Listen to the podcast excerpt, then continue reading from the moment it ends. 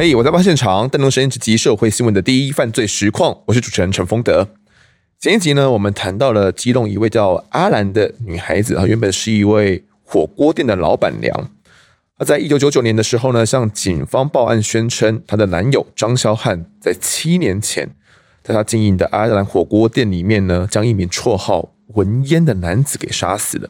她还亲眼目睹文烟被拖到浴室中，遭这个。屠宰的刀啊，来肢解，剁成了大大小小的这个碎块哦。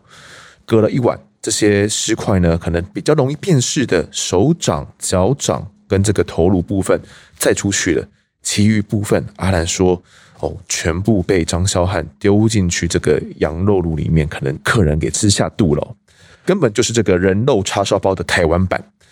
阿兰呢，虽然被拔光了上排牙齿来威胁哦，几乎快被拔光了，但受不了良心的谴责，都一直梦到文烟会来说：“哦，我很冷。”这样子，终于呢来向警方报案。检警也循线挖出了在瑞芳第七公墓编号一七九三的无名头颅。除了无名头颅之外呢，还有这个大腿骨以及。呃，这个臀部总共三个部位哦，也就是当年在搜索杨思东命案的时候，在蝙蝠洞里面发现的这一颗头，还有这个在海边周围发现的三个残躯啦。他就是水电工文烟吗？他就是李妈妈心心念念等不到回家的李俊雄吗？还是他另有其人呢？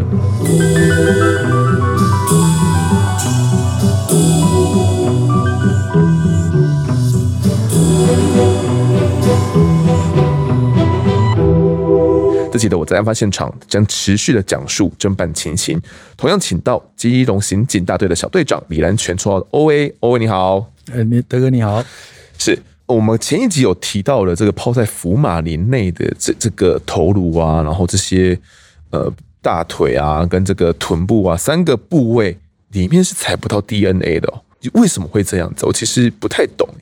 他在法医学这边部分，他已经侵蚀到他的。本身的细胞组织，嗯，所以才认不出来。那这件案件，我也非常感谢建设单我们的建设单位，他们联系到法医研究中心史太平史教授，他提供了我们一些资讯，嗯，那我们就从李俊雄他生前所就医记录，嗯哼，就医记录从长庚那边找到他的牙齿就医的照片，哦，照片之后。法医研究中心就用法医学里面的齿痕比对，李俊雄的齿痕跟这个头颅是百分之九十九有吻合，吻合，完全吻合。嗯哼，哎对，所以几乎就能够从这边来推断出这个头颅就是李俊雄，就是文烟就对了。是，所以在这之前，家属都还是不敢确认这个人到底是不是自己的儿子，妈妈被没办法确认吗？对他，他来看这个头颅，其实我们在办案件。有时候看到被害人，有时候是有背景，有人家世，嗯、但是我们看到一个非常平庸的家庭，家庭让我们更触发，我们更要去协助他，因为他们求助无门啊，他真的求助无门，跟他提示一些东西啊，我说你要去正视看这个事情，所以说跟跟你妈妈吗？对对，我们刚才讲你要正视看这个事情，还有跟文烟讲说给他一个。人家说阿弥陀佛带走，让他转世去做好的人家去出世嘛。嗯，跟他讲，最后他讲说这个就是他儿子，他才讲出来。本来他还在犹豫啊，他不敢确认，确认是我觉得有点像那个心态是不敢承认自己儿子变成这副模样了。对对，对，他可能心里面是抗拒承认的，对，哪怕可能容貌看起来真的是他儿子李俊雄，嗯，但他妈当妈妈的。也不想去承认这个事实啊，对，所以他后来还是跟你们讲说，这个人就是我儿子，就是李俊雄。是，我们刚刚前面有提到，动了法医研究所这个齿痕比对嘛，然后确定了。我这边查到的资料是说，除了这个齿裂之外啊，医院里面还有调出一个资料，叫做李俊雄他头部的 X 光，好，等于是整个。头颅里面都可以一起来比对哦，不只是呃，不只是齿列而已，连整个头颅可能骨头的排列啦等等的都可以一起比对进去，最后比对出来的这准确度呢是百分之九十九点九九七以上哦。那加上说有发现这个头颅没有什么明显的钝器重击的痕迹，呃，初步判断呢，头颅底下的这个底部分离是死亡后才分离的，就是并不是因为割下之后才死的，这是法医他们的一个初步的判断。好，欧文那时候有看到，他们除了比对这个头颅之外，其他的尸块，比如说这个大腿骨跟这个臀部的部分，他们有没有办法确认说这个是不是李俊雄文念他的这个尸体吗？其中一个大腿骨，他有那个法医中心有比对出来是文烟的。那一个尸块，因为佛眼镜太镜太久了，嗯，也没有办法是是不是他的哦。其中哎，对这一方面，可能里面石块上面有还有残留一些细胞啦、毛发啦。嗯毛囊后续把这个相关的东西呢，也都送去给法医研究所一起来鉴定了，并且把就是李妈妈她的血液里面的一些样本也送过去，然后来做一个亲子鉴定。哦，后来呢，经过这个鉴定的结果是说，呃，这个臀部的这块尸块啊，有百分之九十六的可能性哦，应该就是李俊雄所有哦，那基本上就能够确定李俊雄是真的遇害了，而且是被处于这种被肢解的这个状态。因为我们后来确定呢，在当初发现李俊雄他的头颅的这个蝙蝠洞里面哦，他原本是装在一个知名火锅料的这个纸盒放着嘛。然后前一集我们也有提到说，附近有一些冥纸。除了这个之外，附近还有一些比较特殊的东西吗？就是一件女用的棉袄。嫌疑人张肖汉他在每一刀犯案的过程，他是思虑非常缜密。他包括讲到阿兰，我犯案。你也有份，你在场。对，他故意用他的棉袄来来包裹这个尸，放在这旁边，还用阿阿兰的棉被包裹尸尸体。Uh-huh. 那如果阿兰他把这些事情讲出来，他怎么去撇清他不是共犯？对，他可能在挣这几年他的挣扎就在这这个地方。所以那个棉袄那个外套就是阿兰他的外套就对了。对，阿兰阿兰讲是说他的外套，uh-huh. 他把它用啊。事实上现场捡到也是一件棉袄。好，那既然也确认了文恩的身份了，确定他就是这个失踪已久李妈妈心心念念他的儿子哦，加上阿兰他这么一个仔细的供词，可能一开始他讲的不是很完整，但经过我们不断的去跟他呃讯问之后，他也拼凑出了一个完整的一个陈述。那下一步我们该怎么做？下一步就是汇整这些资料，包括调查资料、佐证资料，还有家属的资料、证人的资料。嗯我们就报给检察官，那检察官就信心大增，很确定的可能就是涉案人就是张肖汉了。对，他开始发动指挥这件案子。嗯，那我们从一些侦办的技巧，还有一些令状合法的令状，就把张肖汉带回来了。哦，我们前几集说张肖汉当时在当计程车司机了嘛？对，所以我们去逮捕他的这个过程顺利吗？顺利，他没怎么反抗。嗯，他也没什么反抗，他就带回来。可是他说案件不是他做的。侦讯的时候，他到底是实际上是怎么讲的？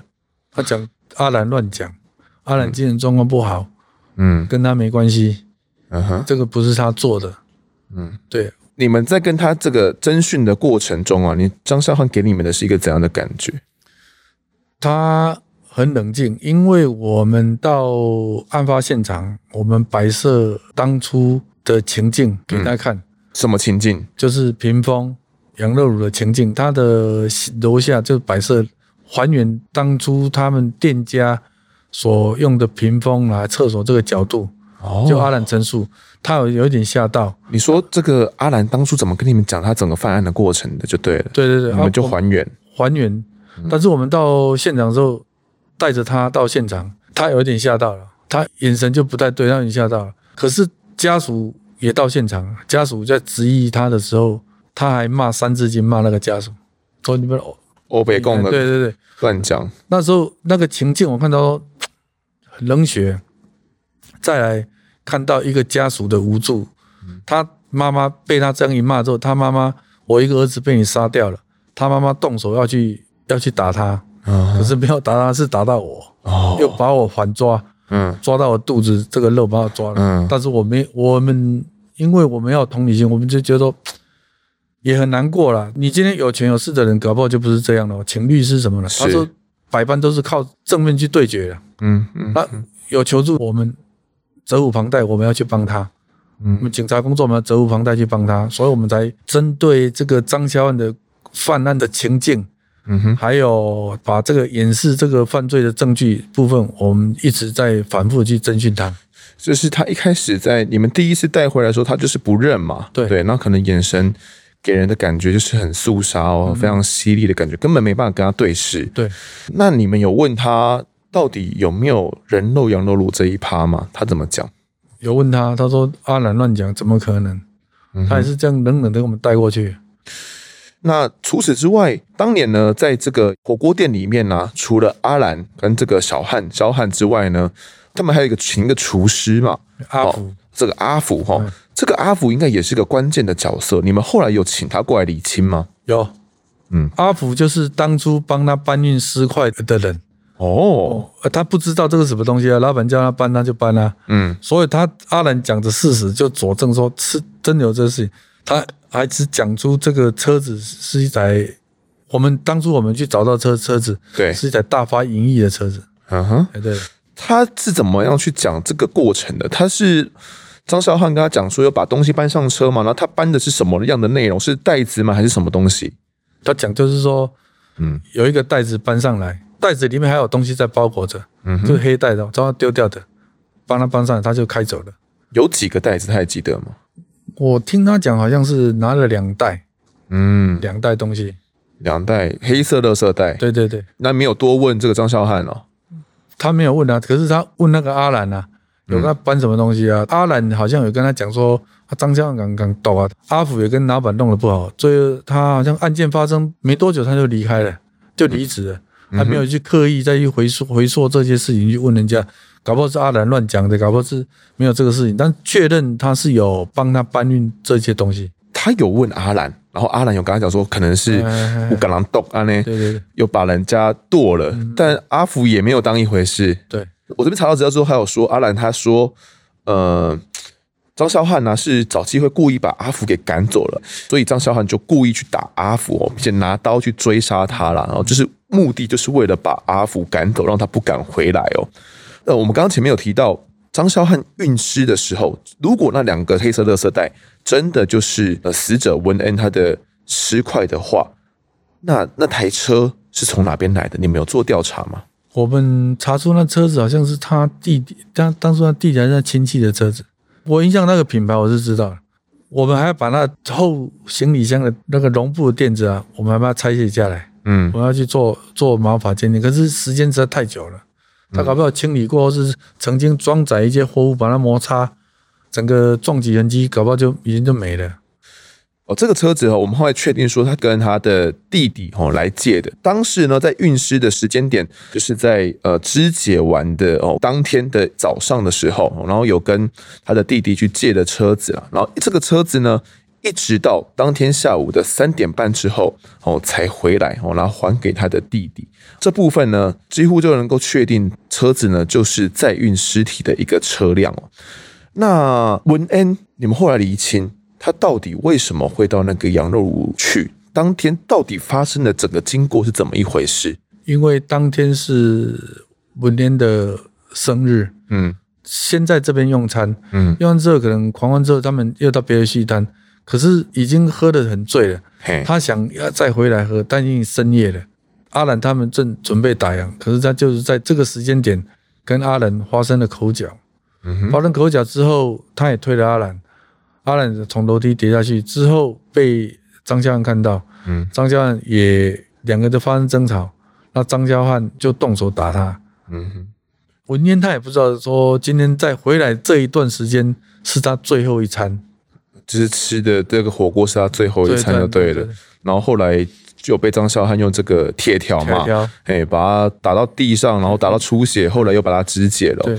我这边还有查到一个说法是文恩的女朋友啊，我们称她呃小平好了。哦，小平后来呢也有作证哦，他说呢，呃，整个案发是在一九九二年的十一月十三号晚上十一点多。那个时候呢，这个李俊雄啊，文恩就骑着机车哈，载着女朋友要到这个阿兰火锅店哦来庆生，并把他的机车哦就停在店门口之后呢，由这个张肖汉哦来跟他们打招呼哦，然后之后他们就进到地下一楼去喝酒了哦，来来跟他的女朋友小平哦两个人一起来庆生。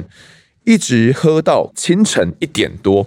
他的女朋友小平呢，就不太高兴，说这个文恩喝酒喝的很多，因为可能为了庆生嘛。呃，前一集就提到说，李俊雄本来就是一个会贪杯的人，李俊雄喝了太多酒，导致他的小平就不太开心了，他就一个人呢搭着计程车离开了羊肉炉店、阿兰火锅店哦。那李俊雄就有点生气嘛，啊，毕竟。女朋友走了，原本只是庆生，没想到至少两口吵架，他只好一个人在那边喝闷酒。女朋友是一点走，他一个人喝到了两点哦。那并且呢，走到了店外面打公共电话哦，给他的女朋友小平，可能跟他讲说啊，不要再生气啦，可能是他不对啦，自己喝太多啦，又或者是吵架拌嘴，这部分没办法确定。总之就打了这一通电话。打完电话的时候，这个期间呢，其实。阿兰哦，他原本就已经很很想要打烊了啦。不过文恩他就一直在那边喝嘛。然后他看他在外面打电话的时候，阿兰他觉得说准备可以打烊了，是个打烊的好机会。于是呢，他就把这个铁门给拉下来。加上他看这个文恩已经醉了嘛，就把铁门给拉下来。那没有想到打完电话的文恩呢，后来。又把铁门给拉开，哦，又进到下面想要去喝酒，哦，就跟这个阿兰吵了起来，因为他还想喝嘛，他觉得没有喝够，哦，于是跟阿兰就这样吵了起来哦。同时呢，在这个时间点也吵醒了在睡觉中的张萧汉，哦，张萧汉原本在地下一楼已经睡着了，哦，这时候他被吵醒，然后看到阿兰被推到了这个楼梯底下嘛，他不爽。才爆发了这一系列的争执，最后面才将他给杀害，并且肢解哦。同整个小平的说法跟阿兰的说法之后，我自己加上判决书内容，我得出的犯案过程应该是这么一回事啦。可是张萧汉，你们把他带来之后，他一直不承认整个说法，那你们怎么样去做一些比较科学的验证？就我们求助刑事局做测谎的工作。当、嗯、我们一到刑事局测谎室的时候，他装上仪器。嗯，他明显的说谎频率就跳出来了。那个时候，其实我这边查到资料是说，总共有问他三题哦，三个问题分别是：你有没有拿羊肉刀刺文恩？他说没有。好，那第二个问题是：你有没有在阿兰火锅店内拿刀刺文恩？他还说没有。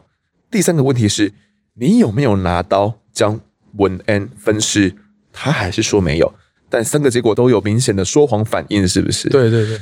张萧汉呢，有做测谎之外啊，这个阿兰后来呢，呃，检警有考量说，阿兰也是非常关键的角色嘛，他在一些关键点也没有说谎，也是很重要的，所以呢，也送到了这个刑事局里面同步来做测谎哦，也问他了三个问题。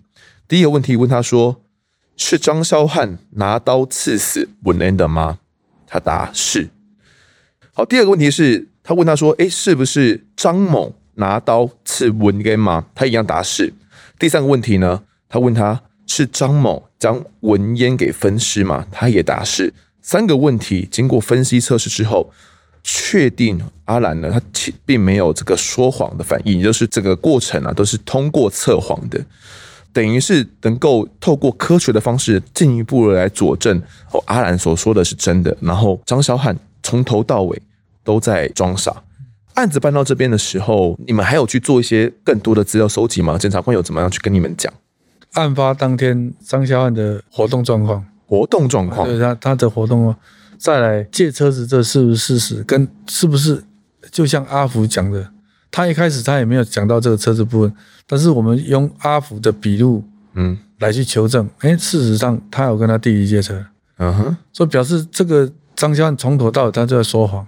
对对啊，他载运尸体，他也在不在黑？他说是垃圾，那垃圾通常你就追着垃圾车跑，隔天再丢嘛。对啊，他也没有，哦、所以他一开一开始是跟阿福说那两袋是垃圾就对了。对对对，他也不讲出所以然，这也是算旁证了。嗯、但是我要直接证据才能证明他。对，这段期间你们还有跟家属做接触吗？跟这个有妈妈也是有跟接接触的、嗯，我们是去关怀他，嗯哼，也是去关怀他。其实他家里面就剩他一个人吗？还是他还有其他的亲人？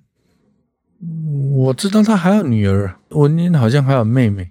啊哈，对，还有妹妹。但是我们现在今天这个时间已经又隔了一段时间了，二十几年了。嗯，那之前刚开始侦办这个案件的时候，我们一直去关怀他们，就是说应该讲他们的无助了。嗯，再来酋长的部分呢，真的会会有得到一些民事求偿吗？嗯啊，张孝汉会不会给啊？对对，对，我张孝也、嗯、也不会给啊。他们在判刑之前，他们的心情其实是蛮焦虑的，是吗？他们会不会担心没办法受到一个自己的儿子的这个死，没有办法获得一个正义？他们有聊到这一块吗？他们有讲啊，一个小孩子平白无故这样被被杀害掉，杀害掉又把他肢解掉。嗯，你在一个亲人旁边或是亲友的旁边，你看到这种情境的话，嗯，我们也承受不了。像我们在。路边看到有有一些动物的尸体，我们会想把它移开。对，我们不可能像说去找时间故意把它掩埋的，但是最起码不要再被其他的可能不要再被碾过了。对对对，重复遭受这种疼痛，嗯，已经就应该这种教育的问题了。我们现在已经警察在办案件，在上面要求是同理心。对，我们现在有一种关怀的机制。嗯，被害人好，如果是报案。或是怎样，我们都会再去有督察人员去关怀他们哦。受理第一件报案，哦，他处理的怎样啊？我需要再怎么帮忙？我们当初就已经已经有做到这一点，还是去关心他。不是案件移到这什么那个地检署，地检署我们就不管了。嗯、我通常我们我在办案件是就想在办组织案件抓到他们嫌疑人或者一些其他的刑案，有一个被害人，一个加害人。对，那加害人我们会跟他讲。你今天被我们抓到，就好像在演一出戏。嗯，你剧本拿了，你已经拿了剧本了。对，你就把好好把这个角色演好。你被我们抓到，你把它承认出来。嗯哼，你去面对。嗯，那通常在这边我办案这期间，我像这种情景跟他讲，大概都有百分之八十，他就会认了。他会认说，我讲的是有道理。因为嗯，每你每做一件事情，就好像在演一场戏。你你拿了剧本，你可以不演嘛。嗯哼，你说没有没有啊？剧本在你手上，你说你不是，你今天不是主角，那怎么可能？他把人杀了都演一半的啦。对，那你要把他演完啊。那你演完就是面对司法。你说你你的犯后态度，嗯，这也是很重要。你有跟张萧汉这样子开导过吗？我没有跟他讲啊，可是他无动于衷了，无动于衷。但是我们用一些佐证资料给他，他不得不在法律证据证明力还有佐证的部分，他不得不得不面对制裁哦。对对对对。好，那我们就来谈一下这个案子最后面到底是怎么审。最后呢，检方认定了李俊雄当天晚上十一点嘛，是要载着女友去那边庆生嘛。那后来女朋友小平先走了，那才爆发了一系列的这个冲突了。那吵醒了张小汉哦，张小汉醒来之后，他拿了原本挂在浴室皮毛巾有一个铁条了，那这个铁条因为故障了，就放在楼梯旁边，他就朝着李俊雄。这个文人一阵乱打哦，然后还把他拖到厨房里面，用菜刀呢将他砍杀致死，并且呢拿剁羊肉的菜刀将尸体肢解之后，分别装在三个呃塑胶的垃圾桶里面哦，以及一个火锅料的纸箱。这个过程哦，从发生过后一直到凌晨六点多哦才清理完毕，整个过程大约耗时四个小时来做肢解。那到了中午的时候呢，去跟弟弟借了一辆小客车哈，并且联络阿福呢，帮忙协助把尸体给搬上去。然后他是跟阿福讲说呢，这个东西只是垃圾而已。他不发一语呢，就开车前往蝙蝠洞一带哦，并将这个阿兰穿的棉袄这个风衣外套呢，放在哦头颅的旁边，威胁阿兰不可以把这件事情给讲出去。在一个礼拜过后哦，因为文安的弟弟在找不到他嘛，就在阿兰火锅店外找到了李俊成的机车，那也启动了这整个报案程序哦。但是因为找不到人，直到了在一九九三年三月爆发了杨思东命案哦，整个相关的这个头颅，包含他的大腿，包含他的这个臀部被找到了之后呢，因为也不是杨思东的了嘛，才埋在这个坟墓里面哦，最后面才被挖了出来。经过 DNA 确认之后呢。确认这个人就是本恩本人，而在一审、二审呢，这个法官都相信了检方的搜证哦。尽管没有凶刀，也没有直接证据，但是呢，有测谎结果，加上阿兰的指证历历啦，那加上现场遗留这个风衣外套哦，因为这个风衣外套为什么会相当重要呢？就是因为这个风衣外套在警方还没有找到这个箱子之前，阿兰就说有这个风衣外套了。在现场找到了这个箱子旁边又有这个风衣外套，就几乎能够去佐证阿兰所说的就是事实。因此呢，让法官相信呢，张萧汉就是个恐怖的羊肉炉店的一个老板哦，杀死文嫣并且分尸，判他无期徒刑。但是因为整个判决的内容啊，到了最高院之后，他们觉得理由不太完备哦，又又发回更审。张萧汉有很多自己的主张啊，他认为说这个判决没有逻辑啊，缺少证据。例如说，诶，阿兰一开始说分尸的地点哦是厨房，是浴室，但是为什么没有采集到任何血迹？我们后续有去采集血迹吗？哦，诶，后面有去到现场的时候有去采集血迹，我们就残留沉积，就是在我们那个洗水槽，嗯哼，它会有凹槽，对，我会残留血迹，我们把它拆卸下来。还有浴缸，那时候的浴缸还在，整个搬走吗？还是你们只整个搬走？整个整个搬走，搬到刑事局做维护稽证采集。嗯哼，但是就刚刚讲说，经过好几手房客，对，还有美发店，它的用水量太大，那个时候可能把它冲，已经都冲掉了。嗯，对，所以那时候没有采集到相关的迹证嘛。那张萧汉就觉得说，你们没有采集到血迹啊，怎么能够把我定罪呢？嗯、加上，哎、欸。这个凶刀在哪边？这个肢解用的刀子在哪边？铁条在哪边？这方面你们有你们有扣到吗？没有扣到。嗯，你们那时候有也去那附近寻找吗？都有。我们通常我们在办案件反射立场，我们说，嗯，我今天我是嫌疑人，我犯案之后，他我要怎么处理？我们要处理掉他车子开，他会开到哪里？嗯，我们设立一个下一个，就是在平湖洞。那平湖洞他在那边，他刀会在那边吗？嗯哼，他搞不好刀，他一定不会放在那边，刀可能另外。往前或往后把它丢掉。我们是沿线这样找，从因为他是从八斗子过来就是平湖洞嘛，嗯，他顺着滨海公路下，我们就在找，还在往前推，找到水南洞，嗯哼，我们在沿途上找，有找到吗？也是没有找到，有找到收到一些跟证物没关系的东西啊，就是刀了、棍子都有，但是就是不是他讲的那一把刀，那是一把怎样的刀？是应该是用一种弧。类似刀下去应该有用稍微的弧形，弧形的、哦、弧形的刀肉应该是有点弧形，嗯、它比较才能剁骨头的东西啊。他们平常就能拿来剁羊肉用的就对了。对对。除此之外呢，因为找不到凶刀嘛，没有凶器，张萧汉呢还提出了四点非常关键的质疑哦。第一点。他说，他跟阿兰的同居期间呢，两个人就常常发生一些争执。在一九九九年的时候呢，张萧汉他说他另结了新欢，他有新的女朋友了。因为这样呢，阿兰不爽他，才设局了来诬陷他。他还说啊，那一天哦，这个文恩真的有到店里面去闹事哦，有一些纠纷。但是呢，到凌晨一点的时候，警方到场，这个文恩还是不肯走，警察只好离开了。而自己呢，接下来凌晨就到另外一个好朋友家阿华。他们去打牌，等于是说他有不在场证明。不信的话，你们去问阿华，我有去跟他打牌。如果我去他打牌的话，我怎么来肢解呢？就跟阿兰所说的不一样了嘛。OK，他还有说，我有跟阿华提到说，呃，李俊雄去他店里面闹事的这个过程哦，你去跟阿华求证哦，这是他提出的第一点质疑。第二点质疑，他说当天测谎的时候，因为测量血压的带子绑得太紧了，我让他呢手臂有些麻痹，这样子。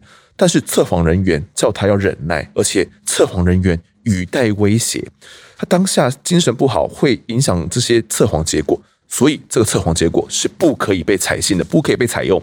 第三点，大家还记得这个包含头颅在内的三具无名尸块吗？哦，有一个臀部的尸块是在海边找到的，大腿尸块是在蝙蝠洞附近嘛？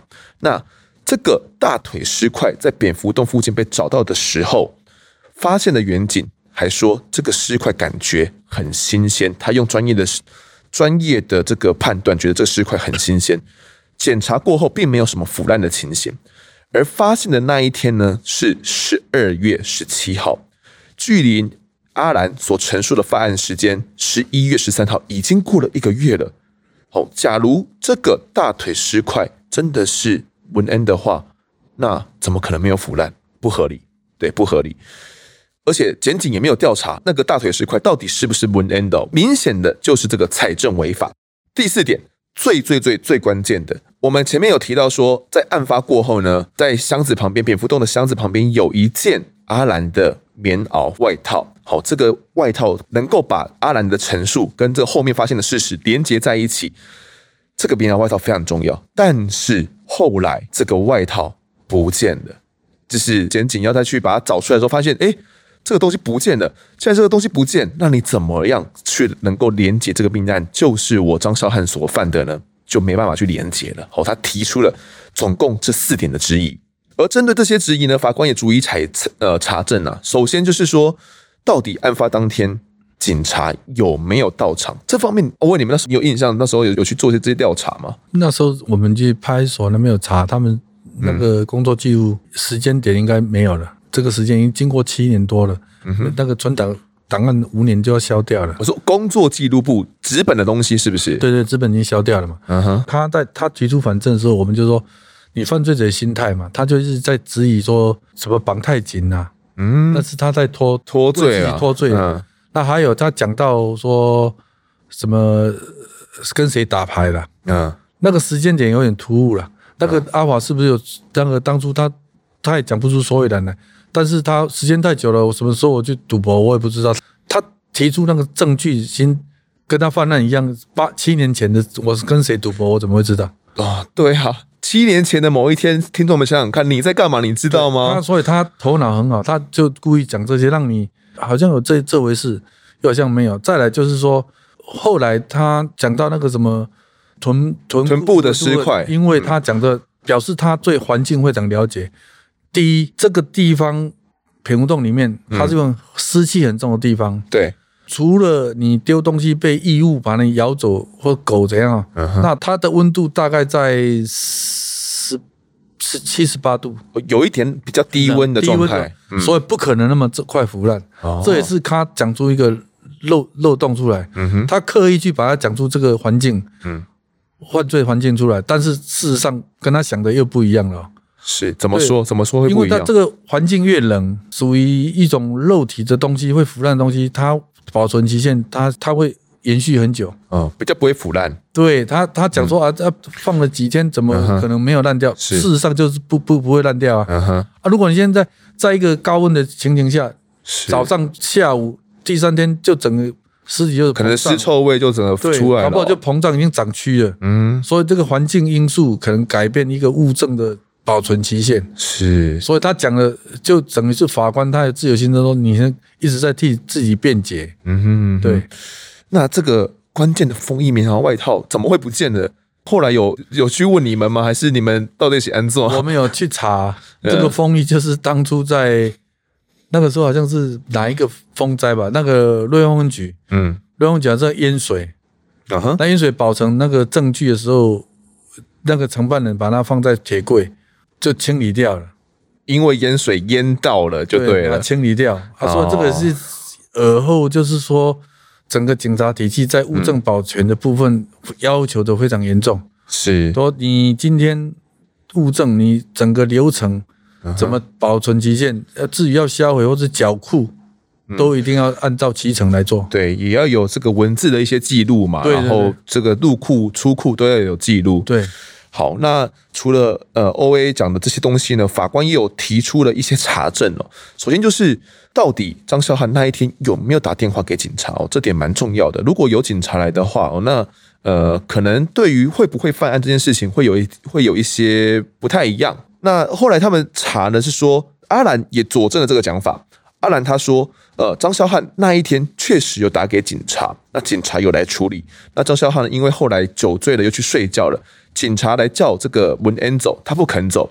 警察没多久呢，也随即也就走了。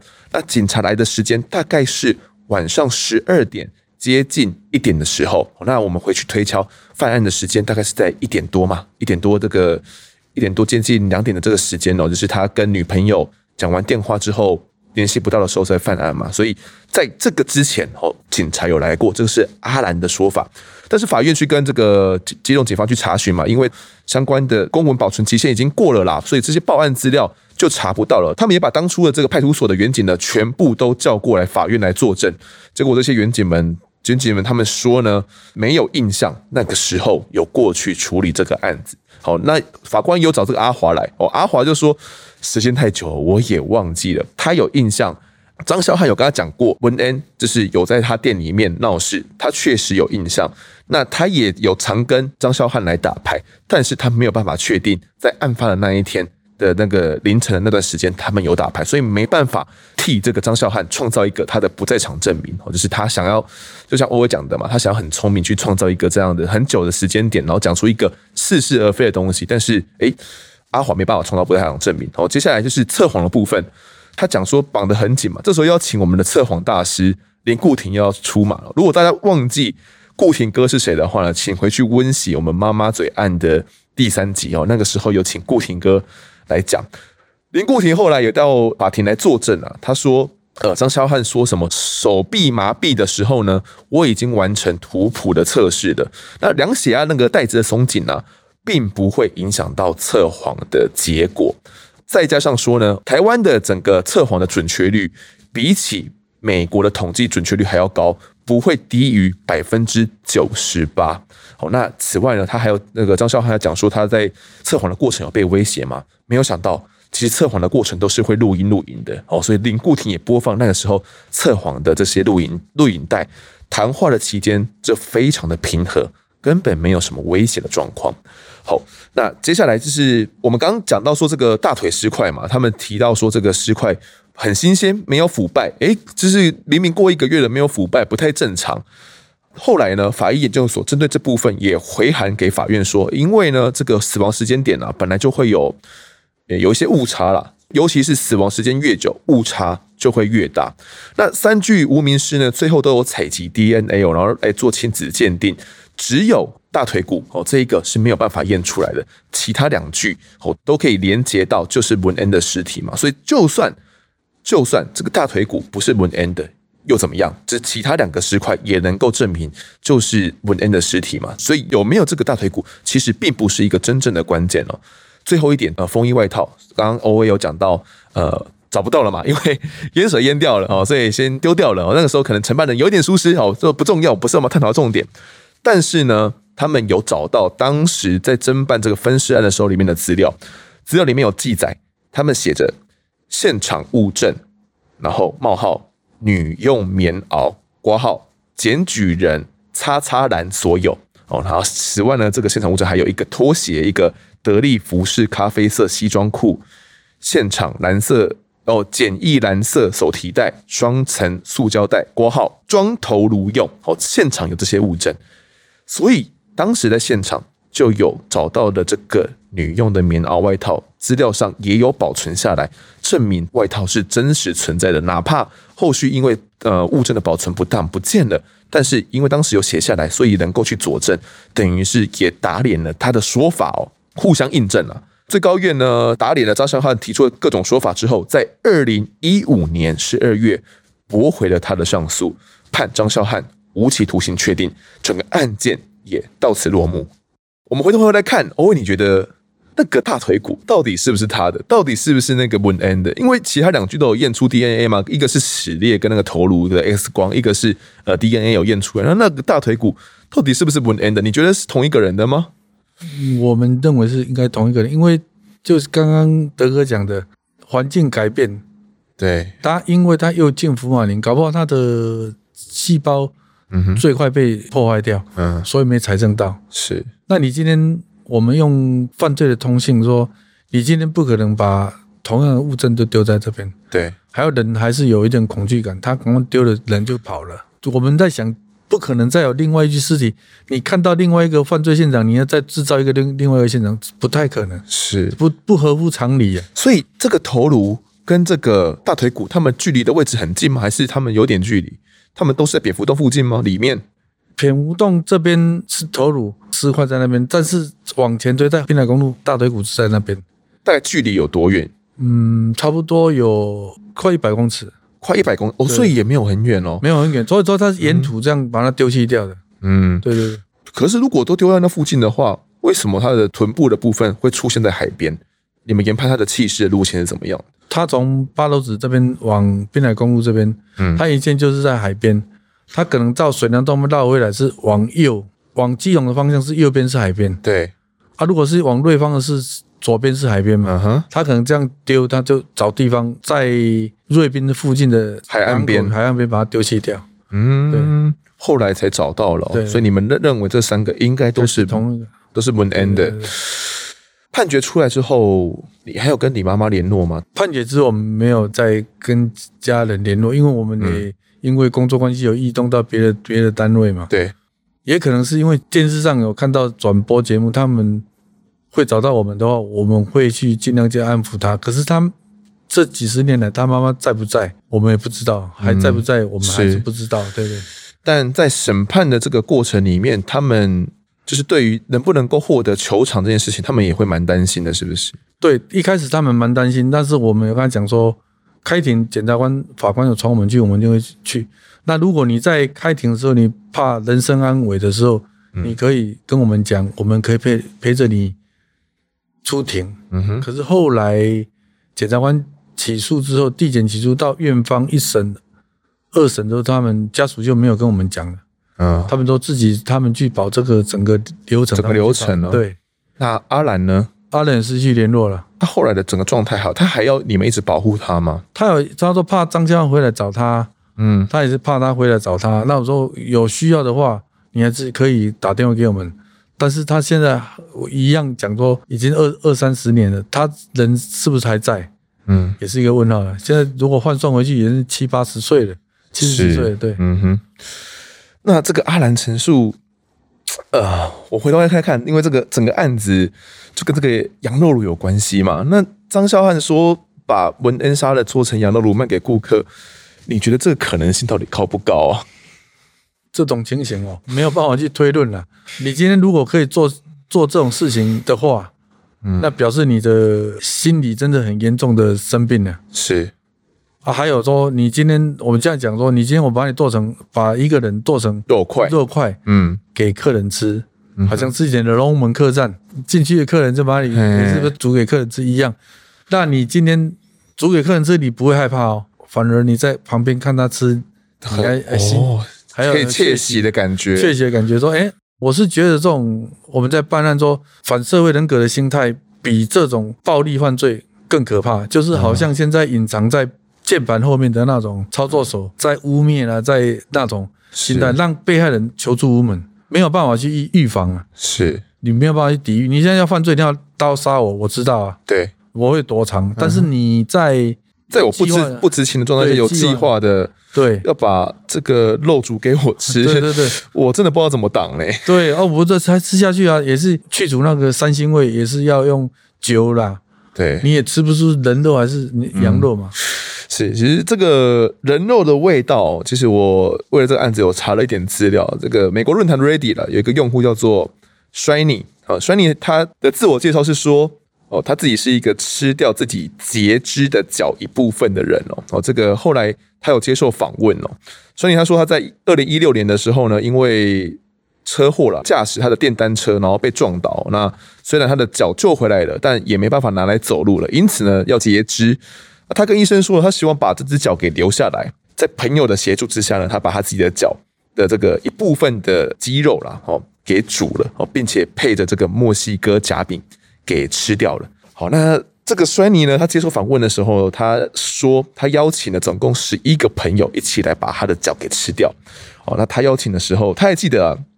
他邀请的时候说：“呃，如果有机会的时候能能够合乎伦理的来吃人肉的话，你会不会吃？”他这样问他的朋友，朋友们呢，最后面也接受了他的邀约哦。其中一个还是一个厨师，那最后呢，由这个厨师来料理他的这个脚，然后把他的脚，呃，就是加了一点洋葱哦，然后椒丝哦，还有先腌过哦，最后加上一点青柠汁。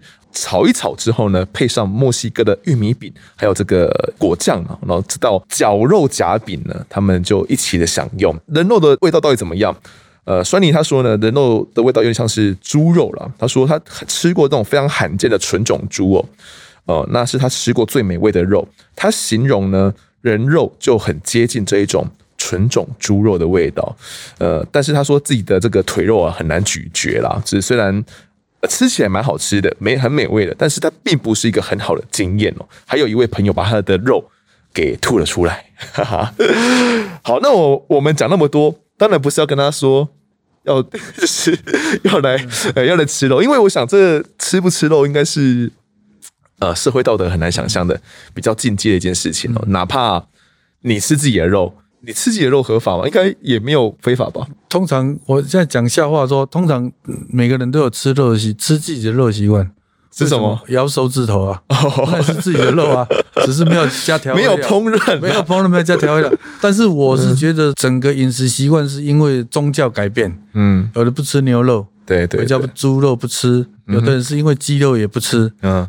那我从警七十五年到现在，我因为我接触的环境，我也慢慢在改变。八十三年我就不吃牛肉，嗯哼。这个案件侦办没多久，我在九十年初。羊肉我也不吃了。啊！哎、欸，所以我这种两，这是你说是因为这个案件吗？案件之后我也你也不吃羊肉了，欸、羊肉我也不吃，因为如果是看到我是看到 羊、呃、羊很可怜了哦，羊很乖很可怜。我在外双溪看到那个羊啊，就蹲在那边，因为它吃草吃草啊，但是很单纯的动物，就是不忍心再去吃它们，所以。羊肉也也也不吃掉了。啊！但是这个是个人宗教问题，对，我们不能相提并论说哦，你不吃这样就不、嗯、不行这样。但吃别人的肉这件事情，肯定是个很难接受的一个禁忌了。我相信以传统的这种道德的观念来讲，我那谈这个人肉的口感哦，当然是不是叫大家没事就把自己呃有节制的部位来煎一煎呐，或者烤来吃啦。呃，这件事情是很难让人接受的，哪怕你吃的是自己的肉。那我只是想跟听众们分享说，诶，如果人肉经过细心的烹饪，或者是说丢入这些味道非常重的这些羊肉汤里面一起去炖煮，你可能根本吃不出来差别在哪里。哦，那也就是因为这样呢，这个案件还有八仙饭店的灭门案呢，才会让世人那么的惊恐，因为没有人想在不知情的状态下吃下人肉。如果是想刻意吃人肉的这些食人魔呢，哦，又另外得谈了哦。这是欢迎听众们呢回头复习我们第一季 EP 五哦，这个 V 堂哥所带来的陈金火干煎吞人肉案哦，他就有承认，呃，他徒弟啦广德强就有说陈金火只是把人肉。烤一烤，煎一煎来吃了。好，那这件事情欢迎大家回去听，那也是一个相当惊悚的案件。好，那这一集的哦基隆羊肉炉分尸案，我们就谈到这边，也谢谢欧伟的分享，谢谢德哥。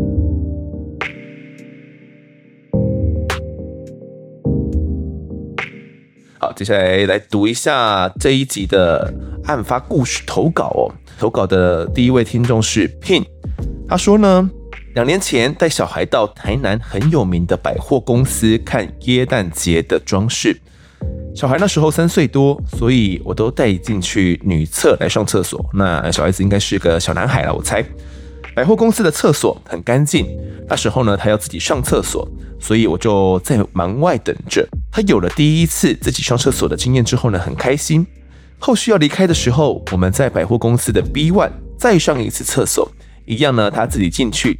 进去大概十秒之后，孩子神情惊慌地跑出来跟他说：“妈妈，有个叔叔，他没有手，流血，一样上厕所，还切下鸡鸡丢进马桶。”平听到之后呢，跟他说：“好，那妈妈带你去上。”经过孩子所说的那一间厕所的时候呢，平默默地说：“不要这样吓小孩。”还好呢，后续也没有发生什么事情，应该这只是恶作剧吧。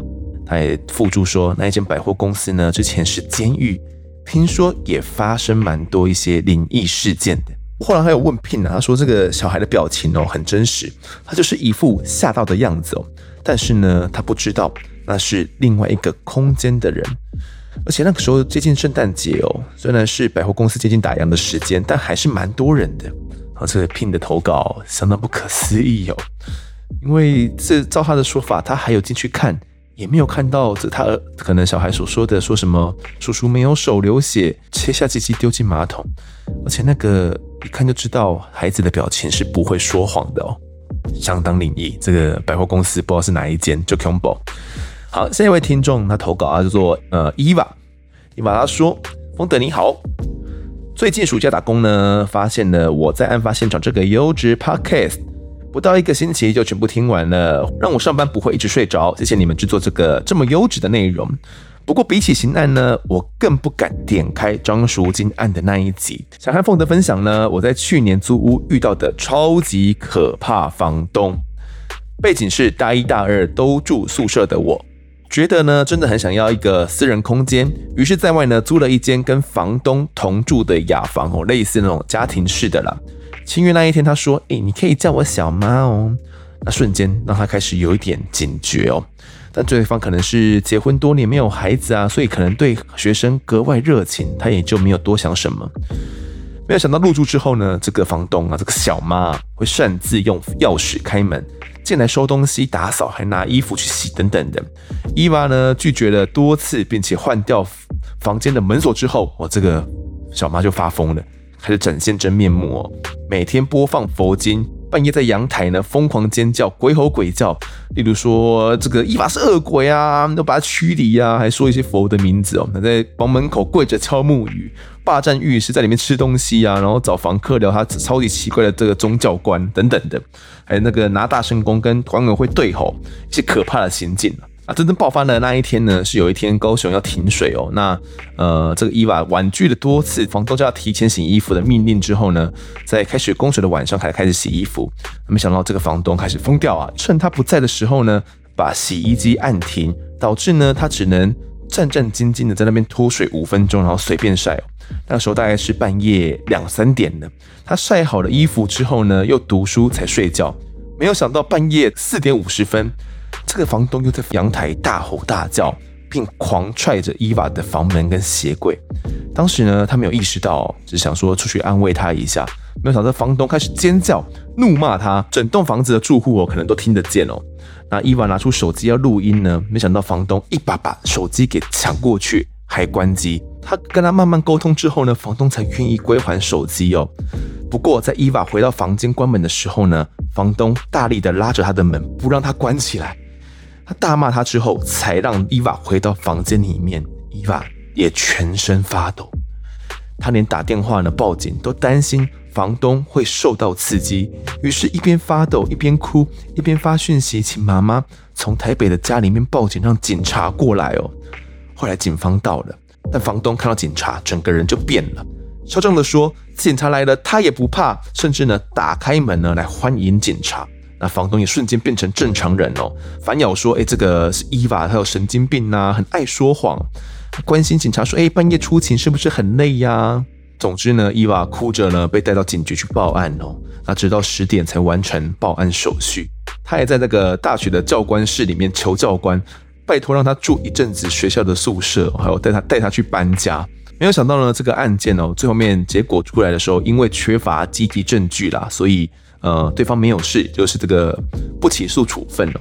伊娃说，他从一开始呢就知道会有这样子的结果哦，所以他并不会特别难过，但还是希望说可以分享自己的经历，让最近刚开学的大学生们可以有所警觉。如果有人遇到烂房东，也不要在乎这些沉没成本。快点逃，因为没有人知道呢，这些房东封起来会发生什么事情哦。还有他说，绝对不要跟房东同住。在了这件事情之后呢，他只要呃有人对他讲话比较大声啊、尖叫啊，或者是这些关门、关窗户的声音稍微大声一点，他都会感受到强烈的害怕情绪哦。啊，希望可以分享给听众们，让大家免于受到二房东的为难。好，听完伊娃的投稿呢，我相信在学生时期哦，其实蛮常会遇到这样的事情的，因为我觉得学生可能也缺乏社会经验啦，遇到二房东也不知道该怎么办呢。真的遇到这种夸张的，真的是宁愿被吃掉押金，也要赶快跑，不然真的阴影太大了。那站在这个检察官跟警方的角度，其实确实这个案子，呃，需要一些证据来佐证。那加上，呃，伊娃在当下要搜证上，我相信是有点困难的。理想上，那可能如果有录音录影的话，就能够去佐证嘛。但实务上，可能就真的没有办法搜证啊。那也希望各位听众哦，真的遇到这些怪房东的时候，有这样的经验，就知道说该如何防备。干爸干妈们的抖内哦，啊，第一位抖内的是怡婷，说丰德丰德，我爱你，你知道的啊，有两个爱心说嘿嘿加油啊，这个怡婷也是我们的案发的铁粉啊，谢谢怡婷的支持。好，下一位 owner 应该是张脸吧，O W N E R，他说谢谢丰德哥，你已经站在时下记者的最高点了，请你喝杯咖啡。那请好好保养你的喉咙啊！谢谢这位听众的干爸干妈的抖内哦，呃，没有站在什么时下记者最高点的，吹捧太夸张了啊！总之能做好这个节目，那尽量做好，那听众们喜欢，那这是最重要的。好，接下来读一下听众留言，首先是菲菲的漂亮妈咪说：超赞优质节目。每周呢都在期待新的集数，真的很好听，睡前都听完才睡，是我最喜欢的 podcast 节目啊！谢谢这位菲菲的漂亮妈咪哦，睡前听案发现场就对了。下一位自习室使用人赞啦，很喜欢跟阿善师合作的解说。还有不时穿插一些鬼怪迷信有关的案件，好，谢谢这位自习室使用人。奇怪，我我自己是比较不迷信的啦，在配合我们这个鬼月题材哦，做一些这方面的案件，其实有些真的是很难解释啦，我也不知道到底到底该怎么解释才好。不是他唬我，吧就是真的有一些没办法解释的现象。好，下一位听众杰洛米，斗内只能写一百五十个字。他说：“真的非常喜欢我在案发现场，谢谢制作团队与丰德带来这么优质的节目。相较于其他真实犯罪节目，大多是引述报道，可能受限于事件的记录或报道不够详实。案发现场呢，更能掌握事件的全貌，也更有深度与温度。关于今天听完养人骨小鬼拐杀男童这一集之后呢，有点小小建议。”往后有关精神疾病这类型的案件呢，在队长与博仁哥访谈之后，在同一集的节目中可以邀请身心精神科专家进行事件的分析或讨论。除了让节目更丰富之外呢，也让案件不止停留在案发那一刻，更有后续的延伸。P.S. 他说队长说的没错，他和太太呢今年都三十二岁，应该算是年轻父母吧。有个三岁的儿子，我们现在呢已经时常告诉他，你尿尿的地方呢，除了你自己之外，谁都不可以摸。那队长后面也说得很好，可以让更多听众了解关于身体自主以及人身安全这方面的预防与教导观念。然后最后给我三个大拇指，谢谢这位杰诺米的这个留言哦。先回答这个身心科专家这方面的建议哦，嗯，如果是要特别要邀请专家来的话，在同一个案件里面，我觉得，嗯，以节目制作的考量，我觉得并不是那么样的容易啦。因为如果请身心科专家来的话，他怎么在案件中间出现呢？就是他要用怎么样的角度分析？可能会比较难有他可以参与讨论的时候，但我自己也认为说，呃，或许有些案件可以请这些身心科专家或者是一些心理鉴定的专家来谈谈看，以他们角度来看这些可能有心理疾病的一些人哦，或者是不一定是心理疾病，心理方面跟往常人不太一样的人，他们是怎么样去看待的？但我想，如果是在案件里面要直接。请他们来的话，呃，该怎么样拿捏？我觉得要再想一下，我觉得并不是那么容易啊。至于这个身体自主权的部分呢，我觉得这真的非常重要。我我觉得那一集，呃，我一直想要跟观众们强调说，小男孩也要学会保护自己哦，因为不只是只有小女孩会被欺负而已，小男孩也会遇到像李静这样有恋童倾向的人。OK，好，下一位听众，嘎嘎王。超棒的节目，听完了怎么办？哦，那就只能等更新，或者是再听一次。好，那谢谢这位嘎嘎王的留言，也是我们最后一位啊。这期的听众时间就到这边。好，那听众们如果喜欢我们节目的话呢，欢迎到脸书以及 Instagram 搜寻我在案发现场，就可以追踪我们，掌握更多案件消息，也可以跟风的我聊聊，给我们建议。各书里面来上按下订阅跟五星评分，就是对我们最好的支持。如果在 Apple Podcast 上面留言，我都尽量在节目中给出回复。那也跪求听众们推坑给身旁的好友，一起拉下线拉起来，来听听看我们聊案子。案发现场，我们再见。